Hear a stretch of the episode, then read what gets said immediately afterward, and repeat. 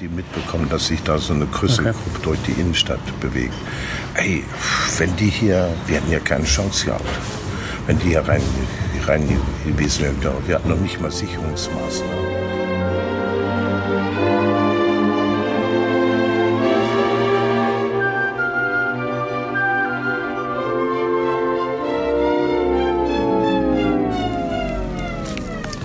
Willkommen zum neuen Podcast von Bosch und Bananenweizen. Ich sitze heute zusammen mit äh, Lothar König in der Junggemeinde in Jena. Lothar König ist ja, meiner Meinung nach der bekannteste Pfarrer Deutschlands. Ich weiß nicht, ob er das selber so sagen würde. Ich habe ihn noch nicht drüber nachgedacht. Ja. Herr, Herr, König ist seit 1990 schon Leiter der, der Junggemeinde in, in Jena, ist ein ja, Vorkämpfer gegen äh, Rechtsextremismus. Und ich werde mich mit ihm heute vor allen Dingen um den äh, NSU-Prozess äh, unterhalten und mit äh, der Jena Zelle, die natürlich hier ihre, ihre Keimzelle hatte, also mit ähm, Uwe Mundlos, Uwe Böhnhardt und äh, Zschäpe. Am Mittwoch gab es das Urteil. Wie, wie haben Sie das aufgefasst? Zum einen habe ich, ich erst einmal vielleicht dazu sagen, ich habe selten oder eigentlich nie es für möglich erachtet und auch nicht dran geglaubt und äh, sehe es auch so, dass ein, ein Prozess ist ein juristisches Unternehmen und mit, mit Vorgaben und Gesetzlichkeiten, Regeln, die da eingehalten werden müssen und die auch äh, gegenüber einem Neonazi oder vermeintlichen oder selbst einem Norder oder was weiß ich, es sind Menschen, es ist diese Vorgaben, die Gesetzlichkeiten sind allen gegenüber einzuhalten. Das als erstes. Dann ist ein zweites ein, äh, ein Prozess, ein juristisches Unternehmen nicht dazu da, gesellschaftliche Probleme zu lösen. Die können dazu beitragen, sie zu schärfen, diese Problemfragen zu schärfen, deutlicher zu stellen.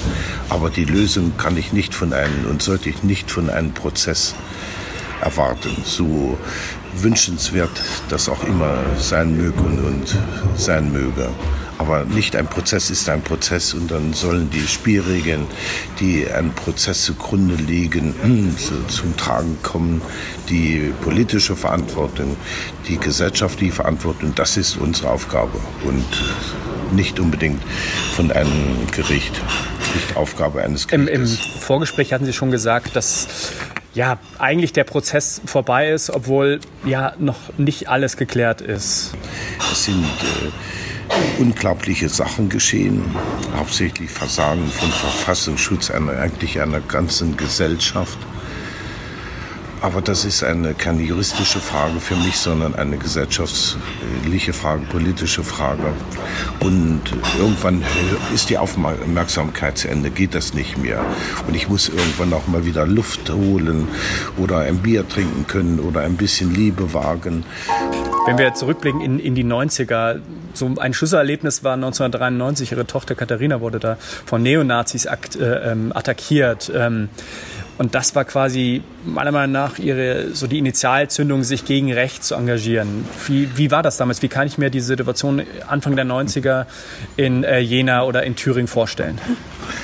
Das ist der Mythos, der sich herausgebildet hat von irgendeinem Zeitungsmenschen oder Reporter, was nicht mehr aufgenommen und der passt so schön ins Bild und gibt so eine glatte. wie, wie war es denn wirklich? Und die, die, es ist anders und auch ich will noch mal drauf eingehen, Vorkämpfer gegen Neonazis. Erstmal äh, versuche ich das Wort kämpfen zu vermeiden, weil ich sage immer, möchte viel lieber hier so mit meiner Lebensfreude, mit meiner Lebenskraft, mit unserer, diese Nazis da uns den Nazis stellen und sagen, hey Leute, jetzt kommt, jetzt reicht der Stopp, kein Millimeter weiter, es reicht.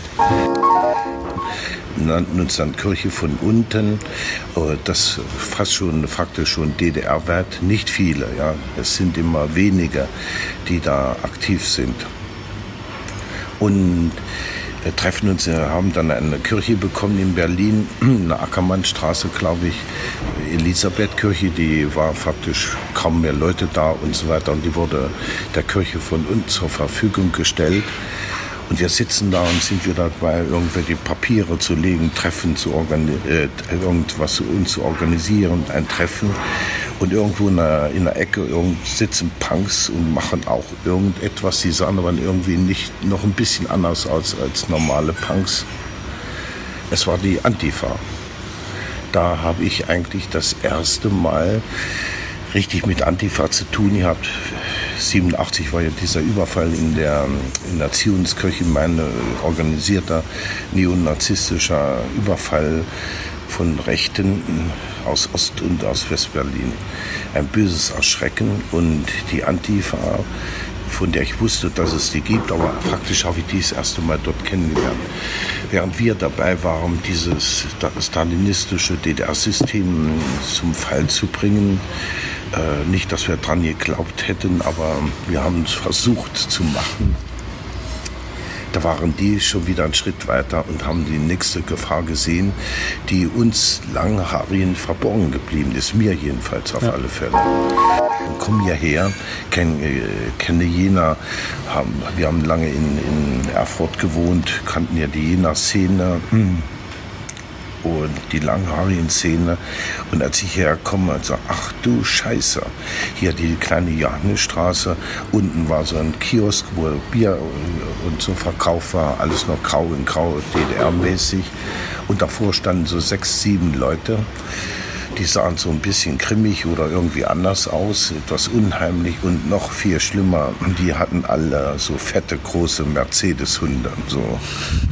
Mercedes-Hunde? Also, Was sind Mercedes-Hunde? Dieser, das ist nicht so ein kleiner Quäker da oder so, der meine Wade beißen kann. Das waren schon Hunde, die etwas, die schon etwas Achtung, Respekt erforderten. Und ich dachte, hey, wenn, wenn jetzt hier unsere Familie, ich war vorgezogen und wenn unsere Familie, wenn Eva und dann die mit Kindern und die hat so Angst vor Hunden, ja. die, die, die hält das doch hier gar nicht aus. Es war halt äh, ein bisschen musste ich was machen und habe da versucht, so Kontakt zu diesen Leuten, zu dieser Gruppe, die so ein bisschen äh, abschreckend wirkte und auch wirken wollte. Also sie wollten, suchten Aufmerksamkeit. Und das waren faktisch so ein, eine Gruppe, die da äh, von der Affinität her sehr äh, nach rechts ausschlug. Und zu denen habe ich da Kontakt bekommen, so in erste, und habe mitbekommen, das sind, das sind keine Faschos, Nazis oder irgend so etwas. Das sind Menschen, die verwahrlost sind, die man nie eine Chance gegeben hat, dass sie ihre Wahrheit finden. Ist vielleicht auch sehr wenig lieb gehabt, Aufmerksamkeit geschenkt.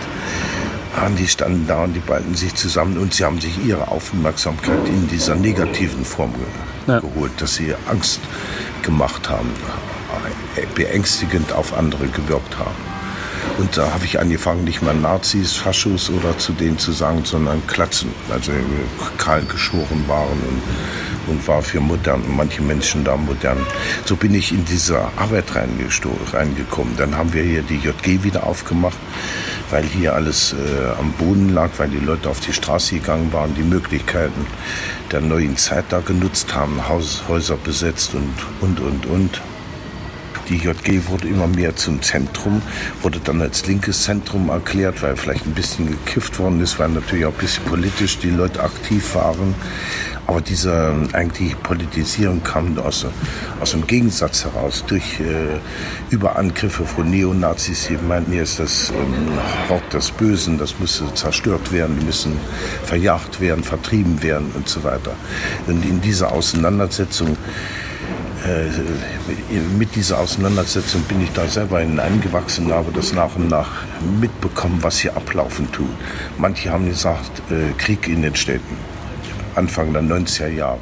Später war es dann so, dass sich der, der Winzerclub in, in Jena Winzerla als ja, Treffpunkt der, der Neonazis entwickelt hat. Auch, auch äh, Böhnhardt, Mundlos und, und Schäpe haben sich dort kennengelernt. Ja, Eigentreff eigentlich für so Kioske, irgendwelche Straßenecken, Straßen, äh, so Verka äh, Alkoholverkäufer.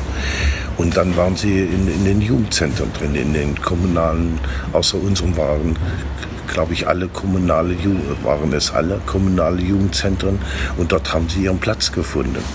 Und über die Jahre, gar nicht so lange, 95 stand da schon fest, 394, die haben sich in einen Jugendclub getroffen, der, der sich Winzerclub nannte Und später, als das nicht mehr so ganz äh, okay war, als sich herumgesprochen hat, hat man natürlich Namen geändert und so hat das versucht zu vertuschen und zu verwaschen. Zu verwaschen. Da durften Leute, die jetzt bei uns hier verkehrten, nicht so einfach hin. Wenn die sich dort in der Nähe sehen ließen, da wurden sie auf alle Fälle verkloppt, zusammengeschlagen. Ganz zum Teil böse Sachen ab 95 ähm, haben Sie mal erzählt, hat sich diese Szene so ein bisschen professionalisiert. Also bis dahin waren es eher ja, so, so Suff-Nazis, würde ich das jetzt mal behaupten.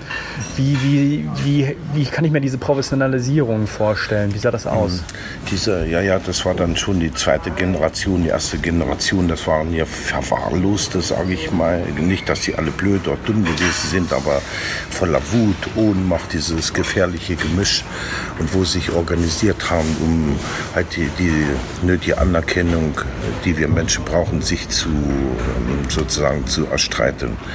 Die ähm, bis 93 erfolgte dann war der Versuch, hauptsächlich äh, von Gruppen aus der alten Bundesrepublik, die Leute ideologisch zu, ähm, zu, zu stärken da hatten die dazu wenig Bock dazu nach dem DDR-System. Das hatten sie ja schon alles mal nur von der anderen Seite her jetzt wieder sich da so das Gehirn waschen zu lassen.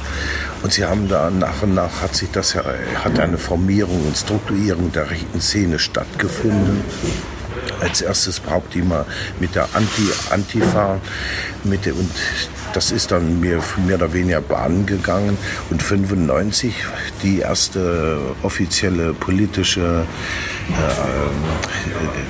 wie sagt man das so, Aufrufe hier in der Stadt Jena, wo sie als nationaler Widerstand auftreten und in der Stadt Plakate und so mit Graffiti äh, drauf, drauf jemand auf Häuserwände, wo sie Forderungen stellen nach einem, nach einem eigenen Jugendzentrum, wo sie überhaupt erst sich äh, bemerkbar machten und, und nannten sich nationaler Widerstand, der personell überging und in die nächste und die dann anhaltende Strukturierung, das war der Heimat Thüringer, mhm. der Heimatschutz, ja. in dem Fall Thüringer Heimatschutz. 97 spätestens. Und 98 äh, war die Auseinandersetzung, war das härteste Jahr, das ich mitbekommen habe. Wir hatten in dem Jahr allein drei Überfälle auf die JG. Also das waren. Wie, wie, wie kann ich mir das vorstellen, die Ü Überfälle? Oder Überfallversuche. Also sie hatten das, äh, die, die, dieses Gelände ist ja von außen kaum zu äh, erkunden, wie, wie, wo sind ja die Räume, wie kommt man da rein und so weiter. Das haben sich nach und nach angeeignet. Es hat hier über die, äh, die Nachbarwände, die, die wir dann mit Stacheldraht und so weiter verstärkt hatten, um nicht einfach drüber zu klettern sind, gab es hier einen Überfall am 3. Oktober. 1998, da war noch recht harmlos, eher symbolischer Art und sozusagen, ja, ihr, ihr, ihr Zecken, wie sie die Linken genannt haben, ihr, wir wissen genau, wo ihr seid und wir können euch jederzeit kriegen, wenn wir wollen. Standen sie da aufgereiht auf der Mauer oben, schwarzes Tuch, weiß jetzt gar nicht mehr, was der Spruch war. Jedenfalls hier ein Zeichen gegen die Linken. Die, und der, das härteste Ding war ähm, am 10., eine Woche später, immer eine Woche später, 3., 10., 17., das ist der dritte Termin, der 17., 10., ist hier während eines Fußballspiels, sind hier ungefähr 70, 80 Neonazis, hatten sich in der, in der, am, äußeren Rand, am Rand der Innenstadt getroffen und sind hier auf die JG zu marschiert und sind bis auf 50 Meter herangekommen. Und wir haben das nicht mitbekommen. Wir waren hier drin, Arbeitseinsatz zu erledigen, durchzuführen. Es ist ein Polizeihubschrauber, der zu diesem Fußballspiel eingesetzt war. Der hat die mitbekommen, dass sich da so eine größere okay. Durch die Innenstadt bewegt. Ey, wenn die hier, wir hätten ja keine Chance gehabt. Wenn die hier rein rein gewesen wären. Wir hatten noch nicht mal Sicherungsmaßnahmen, irgendwie Beobachtungsposten, wer, wer geht hier rein oder nicht da haben wir Glück gehabt und manchmal und und was noch für uns ein Glück ist, so als Kirche und Stadtjugendpfarrer, das hat die Polizei manchmal irritiert und da sind sie dann, wenn wir angerufen haben, sind sie ja doch recht schnell da gewesen. Das war bei anderen in irgendwelchen Wohnprojekten absolut nicht der Fall. Da sind sie nicht nur zu, nicht, da sind sie nicht nur zu spät gekommen, sind eigentlich gar nicht gekommen. Lass die sich doch da gegenseitig Köpfe einschlagen, so unter dem Motto. Man, man muss ja sagen, in den ja, fast 30 Jahren, wo Sie jetzt hier in, in Jena tätig sind, haben Sie ja ja nicht nur Anfeindungen von rechts gekommen, sondern auch ja, Kritik auch von, von, von Seiten der Stadt oder von, von der Politik. Aber die Kirche hat sich ja immer hinter sie gestellt. Die kirchenleitenden Gremien und, und Leute auf alle Fälle ja, weitestgehend. Aber es hat ja eine Kirchengemeinde selber, das, das sieht man ja nach außen, das innerkirchlich war hier JG immer schwerst umstritten und soll noch beten und hier, was machen wir da überhaupt alles? Politische Aktionen und diese Konfrontation mit Nazis, da sollte man uns noch mit denen vertragen und wieso überhaupt die Nazis hier nicht rein dürfen, das geht doch nicht, es müssen noch offen sein für alle. Ach, ist das heute anders? Also ist, ist Ihre Arbeit äh, ist nach wie vor umstritten. Sie trauen sich nur nicht, das klar und deutlich auszusprechen. Aber sobald hier irgendwo ich einen Fehler mache oder vermeintlichen Fehler, dann geht das los und wird er genutzt und so weiter. In den 1990er Jahren, ich hatte es schon gesagt, äh, Jena war die Keimzelle des NSU. Heute ist die Stadt eher ja, eine Bastion gegen rechts. Wie, wie ist dieser Wandel, wie konnte der passieren innerhalb von ja, zehn Jahren, 15 Jahren? Ja, das äh, eigentlich das entscheidende Stichwort, die, dass Jena sich und mit dem damaligen Oberbürgermeister, der jetzt abgewählt worden ist, äh, schmücken konnte als so ein Widerstandshort in Thüringen auf alle Fälle, Weimar noch ein bisschen, aber allen voran Jena hat etwas mit diesen 25 Jahren Arbeit zu tun. Wir haben die erste große Demonstration damals noch gegen Ausländerfeindlichkeit und Rassismus, hieß das. Da haben wir von Anfang an bis in CDU und, und FDP-Kreise, die haben die geworben und gewonnen, dass die da mitmachen haben sie auch gemacht. Und diese, dieses breite Bündnis, äh, Sympathisanten suchen und trotzdem versuchen, eindeutig zu bleiben. Das ist so die Aufgabe gewesen und bei allem Hin und Her und tausend Fehlern, die wir gemacht haben, die ich selber gemacht habe, ist es gelungen, dieses Bündnis über 25 Jahre zu halten. Kann sich der, der rechte Terror wiederholen? Das Netzwerk ist nicht offengelegt worden. Es ist klar geworden, dass es ein Netzwerk gab, das, äh, ob das jetzt juristisch verifiziert wird oder nicht, aber das wissen faktisch die Leute, das ist äh, ein Erfolg des nicht des Gerichtes, sondern der Nebenklageanwälte vor allem und auch der Angehörigen der Opfer, dass hier ein richtiges gefährliches Netzwerk besteht bestanden hat und äh, das ist nicht zerschlagen worden, das besteht. Die halten sich bedeckt, sie halten sich zurück, aber das funktioniert nach wie vor. Und insofern schon allein davon ausgehen, kann sich das, was, äh, was damals zwischen 2000, also mit dem Morden 2001 und 97 und bis zur Selbstenttarnung des NSU Komplexes, so sagen wir, zutreffen, kann sich das wiederholen. Das wird ja nicht eins zu eins sein, dass jetzt ja wieder sie einen Türken aussuchen, um den irgendwie in irgendeinen Dönerladen. Das, das wird in anderen Formen, die Wiederholung wird in anderen Formen geschehen, aber geschehen wird es. Das heißt ja nicht, dass es nicht auch zu verhindern wäre.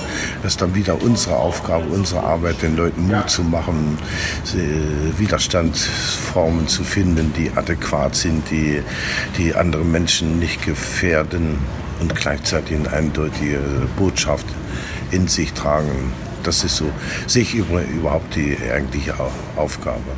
Nun ist es so, dass Sie im, kommenden Jahr, genau in einem Jahr im Juli 2019, Ihren Dienst beenden, werden Sie denn trotzdem weiterhin mit, mit Punkbands auf der Bühne stehen oder doch sich in den Wald zurückziehen, Pilze sammeln? da kenne ich mich zu wenig aus mit den Pilzen.